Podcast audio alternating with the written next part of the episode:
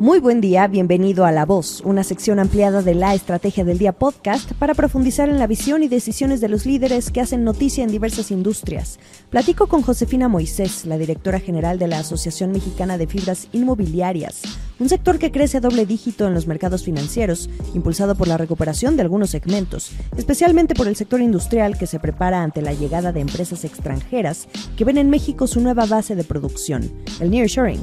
El objetivo es detonar un mayor interés de la participación internacional en términos de inversión, especialmente de Europa, Asia e India.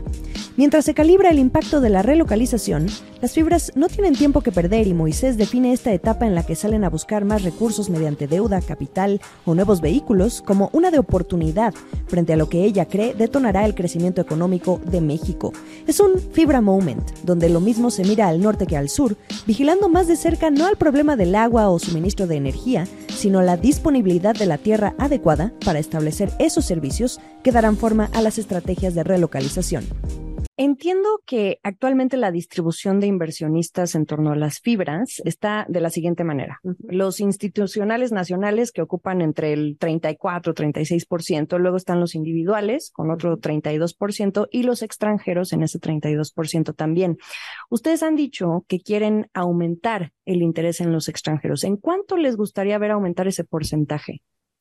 Pues mira, esa es una muy buena pregunta. Nos gustaría mucho aumentar la inversión extranjera. A eso fuimos a Nueva York, a mostrar este gran momento para México y sobre todo, más que hablar de porcentajes, de capacidad.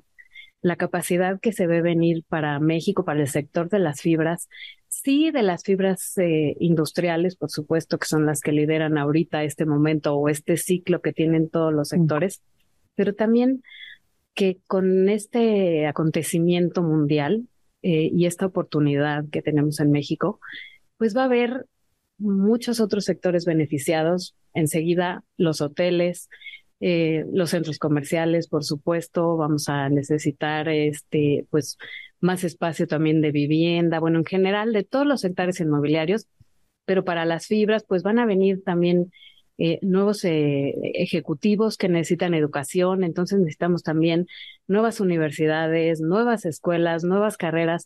O sea, yo no hablaría tanto de un porcentaje, sino de una consolidación y de un crecimiento importante para las fibras y ojalá en esto participen mucho los inversionistas extranjeros. Y eso me llama mucho la atención, los segmentos inmobiliarios, vamos a, llamarlo de alguna manera complementarios, porque como bien dices, se habla mucho de las fibras industriales, pero también vemos a, otras en la parte educativa o, quizá otros segmentos que no se han desarrollado tanto como en Estados Unidos, ¿no? Como, lo hemos visto. Aquí son cuatro o cinco segmentos máximo, ¿no? pero acá eh, puede ser vivienda, como mencionabas. ¿Cuál es el segmento que puede crecer más alrededor de todo este fenómeno? Pues mira, somos en la Mefibra siete sectores, que es el industrial, el comercial, oficinas, mini bodegas, eh, ya dije, perdón, ya dije, este, escolar, agropecuario, eh, tomando como referencia la historia de las REITs, que tienen más de 60 años en Estados Unidos y que, bueno, debidas proporciones, guardando debidas proporciones con una economía de ese tamaño, te puedo decir que hay tienen 595 mil propiedades, hay cerca de 900 fibras listadas y bueno, pues hay muchos sectores más que, está, que pueden crecer también en México. Puede ser el sector de vivienda, el sector de senior living o casas de retiro para mm. adultos, el sector de cuidado de salud, clínicas, hospitales. O sea, de entrada hay cabida también para esos sectores. Pero dentro del fenómeno de la relocalización, ¿cuál, cuál dirías tú que tiene un, mayor potencial además de las industriales? Quizá las hoteleras.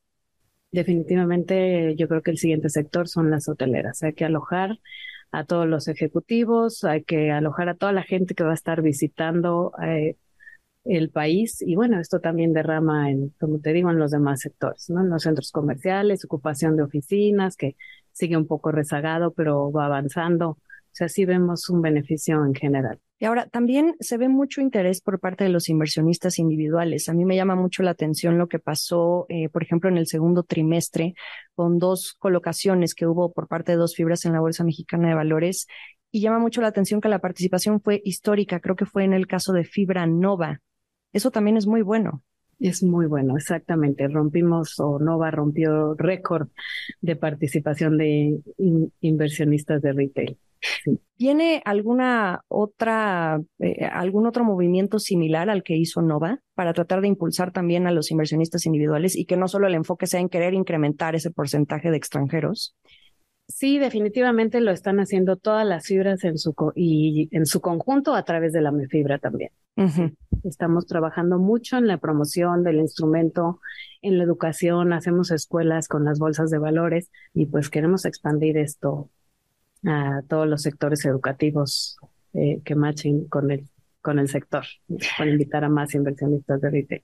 Y más aprovechando esta esta reforma a la ley de mercado de valores, ¿no? que va a ser más accesible el, eh, el que otras fibras. Promete hacerlo, sí. Exacto, promete hacerlo. Mencionabas ahorita el total de propiedades o, o, la cantidad de fibras que hay en Estados Unidos. En México, eso quiere decir que todavía el potencial es enorme y apenas estamos viendo, pues, eh, un primer empuje con todo y que las fibras llevan apenas un poquito más de una década, ¿no? Así eh, hoy el total de propiedades que tienen las fibras están alrededor del 4.5% del PIB. Sí. ¿En cuánto podría aumentar esta proporción en los próximos tres años, que en la media estimada por los directores de, empresa, por ver eh, ahora sí que por completo el impacto del nearshoring, cuánto más pudiera incrementar ese porcentaje? Así es, mira, tenemos en México un poco más de 2.000 propiedades con 35.2 millones de área bruta rentable en los siete sectores y vemos una absorción que se está dando anualmente de 2.5 millones por año. Si vemos que este proceso del nurturing va a durar, no sabemos, ¿no? No sabemos, son estimaciones, eh, pero pues por lo menos unos cuatro o cinco años, pues vemos un crecimiento de unos 15 millones de metros cuadrados. Mm lo cual pues es un crecimiento importante. El valor actual de los activos de la fibra es de 800 mil millones de pesos, que podríamos pues próximamente duplicarlo en los próximos años. Duplicarlo. Y sobre este fenómeno, se suele escuchar que el nearshoring ya lleva tiempo en México, es decir, eh, solo la parte de la pandemia o post-pandemia pues terminó por impulsarlo. Pero ¿cómo definirías tú esta etapa en la que se debate si ya se ven o no esos efectos? Porque claramente eh, las fibras se han convertido en un termómetro. Así es. ¿Cómo le podríamos llamar a esta etapa en la que quizá todavía no se ven los efectos, es muy temprano, todavía no están los datos? Exacto, es muy, es muy temprano, son estimaciones. Vemos eh, la palabra oportunidad acompañada también de, eh, pues de algunos, eh, de algunos obstáculos, ¿no? Que vemos de forma realista, ¿no? Somos un gran país, es la catorceava economía del mundo. México está entre los 10 países que más comercian. El 50% de la inversión que tenemos y que llega es de Estados Unidos. Eso yo creo que va a cambiar, vamos a ver más asiáticos, más europeos, hindús. Este crecimiento y esta oportunidad también tenemos que sortear muchos, eh, pues, eh, digamos, eh, caminos que tenemos que recorrer en esto que estimamos. Necesitamos el suministro de, de recursos esenciales como son el agua, el gas, la energía en general. Necesitamos construcción de carreteras, desarrollo urbano, eh, apropiado, eh, movilidad, transporte, vamos a necesitar educación, mucha educación. Yo creo que ahí tendríamos que platicar mucho eh, las empresas, el gobierno, las universidades para preparación de mano de obra. Eh, vamos a necesitar energía y ahí hablaremos de la forma en que se suministra, de la calidad, de la forma, inclusive del precio. ¿Qué es lo que más le preocupa a los directores generales de las fibras en torno a estos, eh, eh, pues a la infraestructura satélite que se necesita para poder dar abasto a todo lo que va a ser o lo que ya está haciendo el tema de la relocalización? Porque en esta etapa del el yo aparto, ¿no? Que se está viendo a las fibras que están pues intentando eh, ampliar o expandir sus parques industriales o comprar nuevos terrenos, etcétera. Pero ¿qué es lo que más les preocupa? Sobre todo esas tres cosas que dijiste, agua, energía. Eh, agua, energía, infraestructura. ¿Cuál es la mayor preocupación? Mm, yo creo que la disponibilidad de la tierra adecuada. que eso incluye pues a la infraestructura y los servicios. ¿Qué tan cercanos son eh, al gobierno en ese sentido? Sé que viene la transición, eh, un cambio, pero ¿hay, hay, ¿hay relación en cuanto a resolver este tipo de problemas? ¿Se llegan a acuerdos, soluciones, se reúnen? Mira, estamos en pláticas. Esto, como veníamos diciendo, en Learshoring ya funcionaba, no es algo nuevo, eh, pero bueno, ahorita hay un boom y pues lo que hay que hacer es seguir platicando con las autoridades, definitivamente. Como dices tú, vienen elecciones, no solo en México, también en Estados Unidos. Eh, pero bueno, pues tendremos que seguir platicando a, los tres niveles, federal, estatal, municipal, empresas. ¿Y, ¿Y qué les dicen? Pues mira, yo creo que estamos en una transición eh, hacia este boom y estamos adecuando apenas las necesidades que se requieren. Y ahora en este proceso de crecimiento y adecuación, en lo que están haciendo eso, pues también eh, seguimos en esta etapa de apartar. Lo que estamos viendo es una búsqueda de capital acelerada e incluso eh, agresiva por parte de algunas empresas, no solo fibras. Eh, si consideramos a las 16, 17 que existen, pues van unos 30 mil millones de pesos acumulados, más o menos, ya sea en bonos o créditos. ¿Crees tú que pudiera presentarse algún tipo de riesgo en el mediano plazo que genere alarma en caso de que no se lleguen a cumplir estas tan altas expectativas que se están teniendo hoy con el nearshoring sobre cómo va a impactar en el PIB, en el crecimiento, especialmente con las fibras industriales, que son las que están saliendo a, buscar más recursos? Pues mire, en realidad eso no lo veo venir. Yo veo mucho apetito eh, por el riesgo, hay mucho capital disponible y como dices tú, estamos en en un levantamiento de cerca de 30 mil millones, lo cual es el, solo para las fibras, si lo comparas con el resto del mercado de capitales, pues es el doble.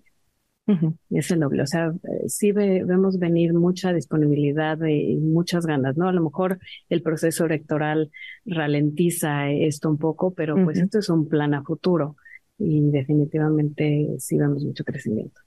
Y en un momento de altas tasas de interés, ¿es, es, el, ¿es el mejor momento para hacerlo?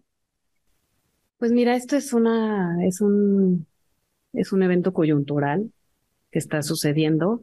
Eh, sí hay altas tasas de interés, pero si ves los rendimientos del IPC más fibras, está, me parece, está ya a rendimientos de doble dígito y está un 4%, cuatro puntos arriba del IPC de la bolsa.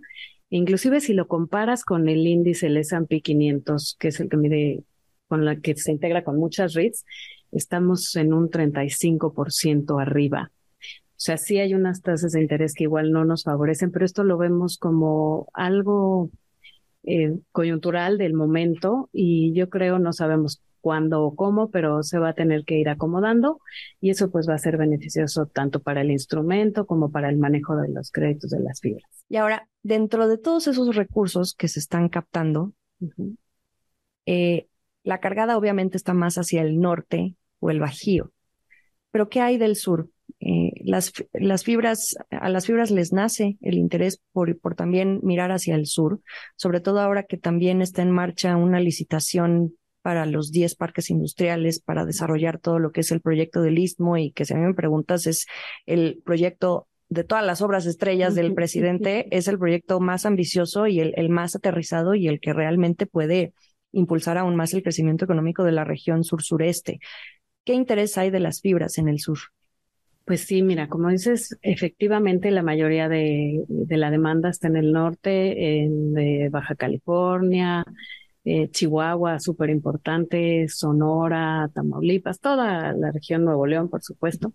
Esa región pues tiene mucho desarrollo, demasiada demanda pero sí están volteando a ver al sur, sureste, y a lo mejor con otro tipo de, de manufactura, otro tipo de desarrollo, a lo mejor con textiles o productos de entrega corta o productos de uso diario, ¿no? Este, electrodomésticos. Yo creo que vamos a ver también ese tipo de, ese tipo de fabricaciones en el sureste, como dices tú, con esta obra que esperemos eh, se lleve a cabo con éxito, va a beneficiar mucho la zona. ¿Tienes conocimiento de alguna que esté participando en, en este proceso de licitaciones o que esté ya eh, eh, por, por anunciar planes que tengan que ver con, este, con esta región en específico?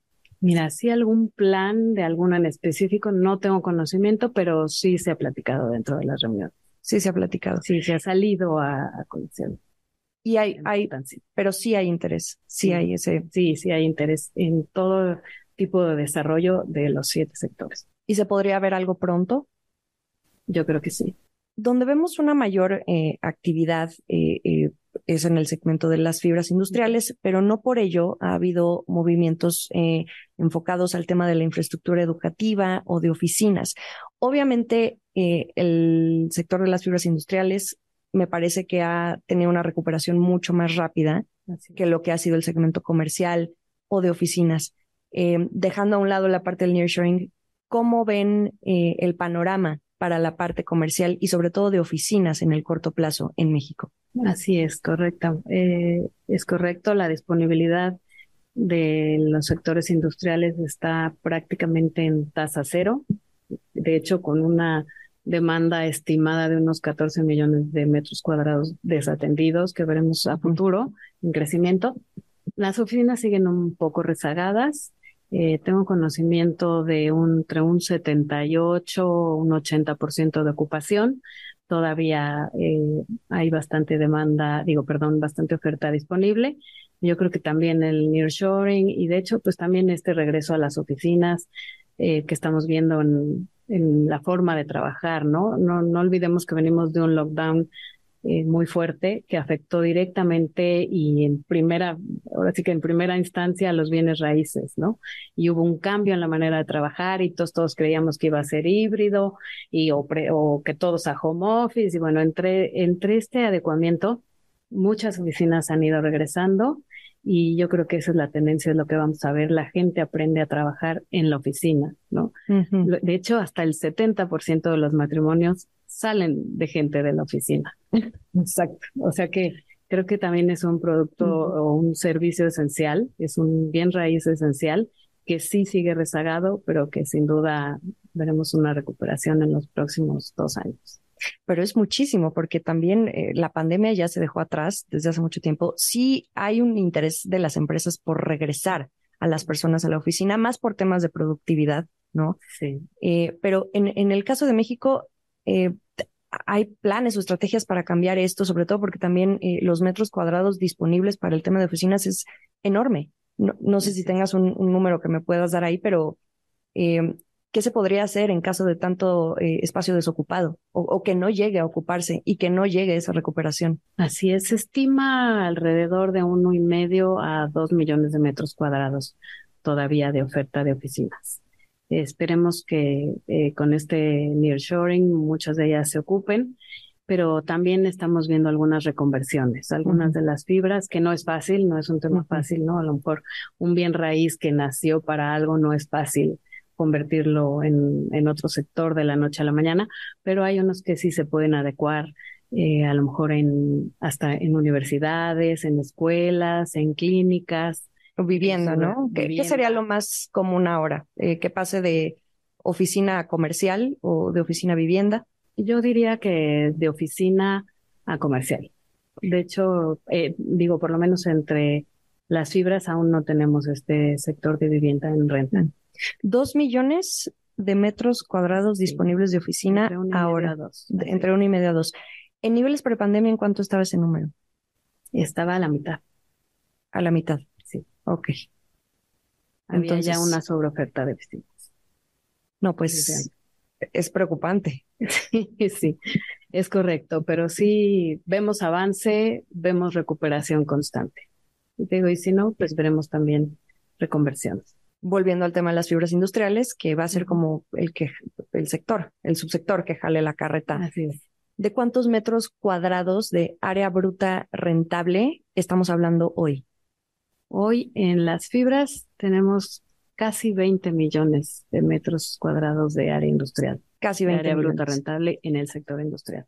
Pero también he escuchado que no es suficiente. ¿Cuánto más? para poder dar abasto a todo el fenómeno de la relocalización. Así es. Se estima entre un requerimiento de 12 a 15 millones de metros cuadrados en los próximos dos, cuatro años. Dos, cuatro años. Sí, una absorción de dos y medio a tres millones anuales. Y en términos de espacios, eh, entiendo que en 2022 cerraron en 1025 alrededor. Em, ¿Cómo proyectas que cierran el año en términos de espacios comparado con lo que vimos al cierre del año pasado?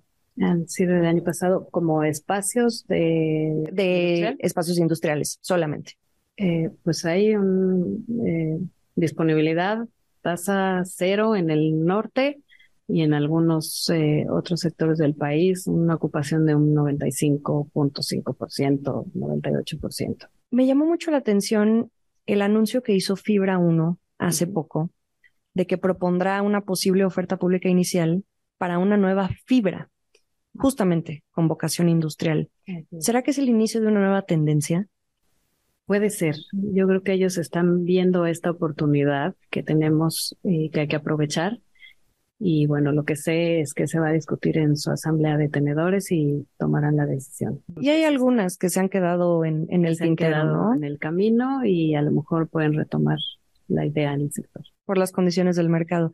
Así es. Pues, bueno, será probable, puede ser, puede que, el sector de las fibras termine con la sequía también del mercado de valores. de hecho, pues lo ha hecho, ¿no? Un fibra moment. exacto. Los follow ones son de las fibras en este momento. digo que si vemos la historia de los REITs, pues sí, sí es muy probable que, que suceda. ¿Cómo en cuánto tiempo podríamos ver algo como lo que ya eh, eh, sucede en Estados Unidos? Mm, pues mira, te puedo decir, por ejemplo, que hay 150 millones de americanos que de alguna manera invierten en fibras, ya sea a través de su, este, de su plan para retiro o su pensión o de manera directa. Eso es un 40% mm. de, del país, ¿no? De los ciudadanos. Aquí todavía no llegamos a eso. Tenemos que impulsar mucho la inversión. Tenemos que hacer eh, con esta nueva reforma también yo creo que va a venir la inclusión financiera. Y entonces, eh, con este nearshoring y estas nuevas oportunidades, yo quiero pensar que en unos cuatro o cinco años veremos un mercado, pues, mucho más robusto mucho de más fibras. Robusto, mucho más consolidado y con nuevos sectores. Si tuvieras que escoger una fibra, ¿cuál es, cuál es la ganadora este año? Uy, eso está complicado.